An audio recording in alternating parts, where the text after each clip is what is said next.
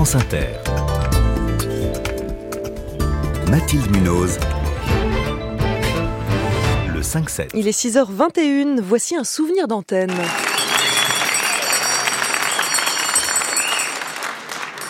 L'audience est ouverte, huissier appelé. Le tribunal des flagrants délires a perdu son président et malheureusement ce jugement-là est sans appel.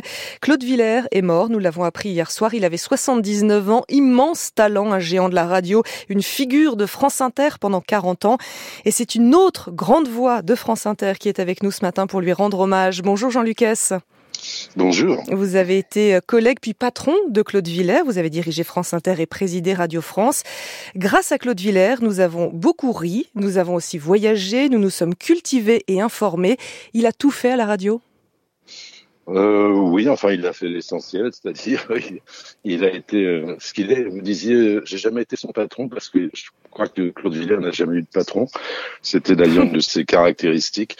Et c'est, ça nous fait, enfin, ça m'a fait beaucoup de peine hier soir d'apprendre sa disparition, évidemment, parce que je lui dois beaucoup, beaucoup, beaucoup, beaucoup de choses, comme tous les auditeurs, parce que je, suis avant tout un auditeur de, de France Inter, et c'était un type vraiment euh, pas ordinaire. C'était, c'était c'était un journaliste déjà. C'était pas simplement euh, un animateur de radio. J'ai rien contre les animateurs de radio, mais je crois même qu'il a eu la plus. Ça a été le plus jeune journaliste de France. Il a eu sa carte de presse à 17 ans, je crois. Ah c'est sûr. oui. C'était euh, c'était une espèce de de record. C'était un voyageur dans la tête. C'était un type formidable. Et puis vous avez euh, comme point commun d'avoir tous les deux vécu aux États-Unis et couvert l'actualité américaine pour France Inter. Oui, alors je lui dois aussi pas mal d'aventures là-bas, notamment quand j'étais jeune reporter à la rédaction de France Inter. Et un jour, il m'appelle et il me dit, euh, tu sais, j'ai organisé un concours huit jours à Hollywood. Il y a dix personnes qui ont gagné. Moi, j'ai pas le temps d'y aller. Est-ce que tu veux les accompagner? Je devais avoir 20 ans, 21 ans, je me souviens plus. J'ai dit, bah voyons, mon vieux, évidemment, je vais y aller. Il a fallu que je demande l'autorisation du rédacteur en chef de l'époque, qui m'a regardé comme un cinglé, puisqu'il y avait une séparation totale entre les programmes et l'information. Puis finalement, je, je me suis dit, j'y vais parce que je m'en fous un peu de l'autorisation du patron. Et j'ai passé huit jours à la fois de rêve et de cauchemar avec une dizaine de personnes, dont un qui était le président des fans, du fan club des Beatles en France. Il était un peu allumé, ce garçon, et il était venu avec une, une mobilette pliable, parce qu'il avait entendu dire que cette Boulevard, ça faisait 80 km de long, et que c'était ça, Claude Villers. Je veux dire, c'était un type, c'était un voyageur dans la tête. Un voyageur et, et, un marchand d'histoire aussi. C'est comme ça qu'il se caractérise. J'aimerais qu'on qu'on écoute sa voix. Marchand d'histoire, mais marchand d'histoire euh, du rêve de l'évasion du grand large, des belles histoires. Marchand d'histoire, euh, ça n'a aucune connotation commerciale. Hein.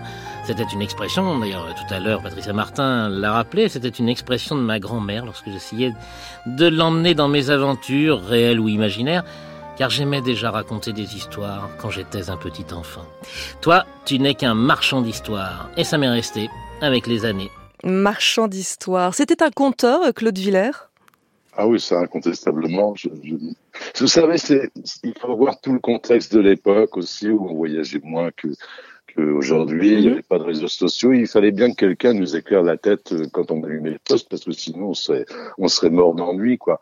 C'était un incubateur d'idées, ce type-là, et, et de talent. D'ailleurs, qui proposait régulièrement de nouvelles idées d'émissions. Il n'a pas fait des émissions qui ont duré des années et des années, à ah part peut-être la dernière qui a duré sept ans, mais sinon il renouvelait régulièrement.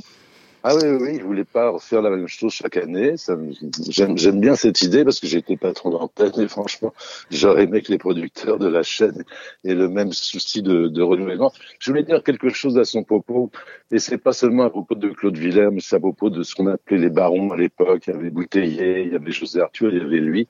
Et c'était vraiment des gens qui n'avaient pas peur du talent des autres et qui essayaient de développer le talent des autres. Si vous pensez Claude Villers, vous pensez Patrice Blanc-Francard, par exemple. Mm-hmm c'est quelqu'un qui poussait en avant les, les gens. Et c'est un truc euh, absolument merveilleux, je trouve. Enfin, c'est une, idée personnelle sur le sujet, mais c'est bien de ne pas avoir peur du talent des autres. Vous avez cité euh, José Arthur, euh, que Claude Villers appelait son maître en radio, puisque Claude Villers a fait partie de l'aventure du Pop Club. C'était ses débuts en radio. Et juste après, il y a même quelqu'un dans la direction qui lui a dit Tu ne feras jamais de micro, tu ne sais pas t'exprimer, tu parles du nez. Voilà, il lui a donné tort, en tout cas, avec cette belle et longue carrière. Dans les hommages hein, qu'on entend beaucoup hein, depuis hier soir, il y a deux qualificatifs qui reviennent souvent, gentillesse et bienveillance. C'est comme ça que vous le voyez aussi, ça lui correspond bien? Oui, plus un paquet d'humour avec cette voix mielleuse. Je sais pas quel est l'imbécile qui avait dit qu'il ferait jamais. Il y a des imbéciles dans toutes les directions. Hein. Méfiez-vous, mais, c'est quand même assez bizarre. Mais il y avait aussi cette espèce de miel dans la voix et dans la personne. C'était un type un, peu rondouillé. Hein, un bon vivant? Un bon vivant, oui. Et puis euh, il supportait pas l'ennui, par exemple. Il voyageait tout le temps. Tout était bon. Il était fou. Il avait une collection de t-shirts. J'ai jamais vu ça. Il avait des centaines de t-shirts. Enfin, c'était un gamin, quoi. Et c'est tellement frais, tout ça. C'est tellement frais. Et je trouve qu'il y a quelque chose d'intéressant aussi quand on regarde les titres de ces émissions, les noms de ces émissions. Le mot rêve revient très souvent. Marche ou rêve, les routes du rêve. Euh, je vous écris du plus lointain de mes rêves. Euh, c'était un rêveur, Claude Villers aussi. Bah, C'est-à-dire que c'est un garçon euh, qui avait, euh, il avait travaillé par exemple dans sa jeunesse, à tout prime jeunesse, au Crédit Lyonnais avec Eddie Mitchell. Ils étaient tous les deux à un guichet dans le 15e. Et je pense que je pense que ça crée une envie folle de rêve. Quoi. Il faut rêver. C'est mon conseil pour tout le monde ce matin rêver, continuer de rêver, même quand c'est pas très gai autour de vous.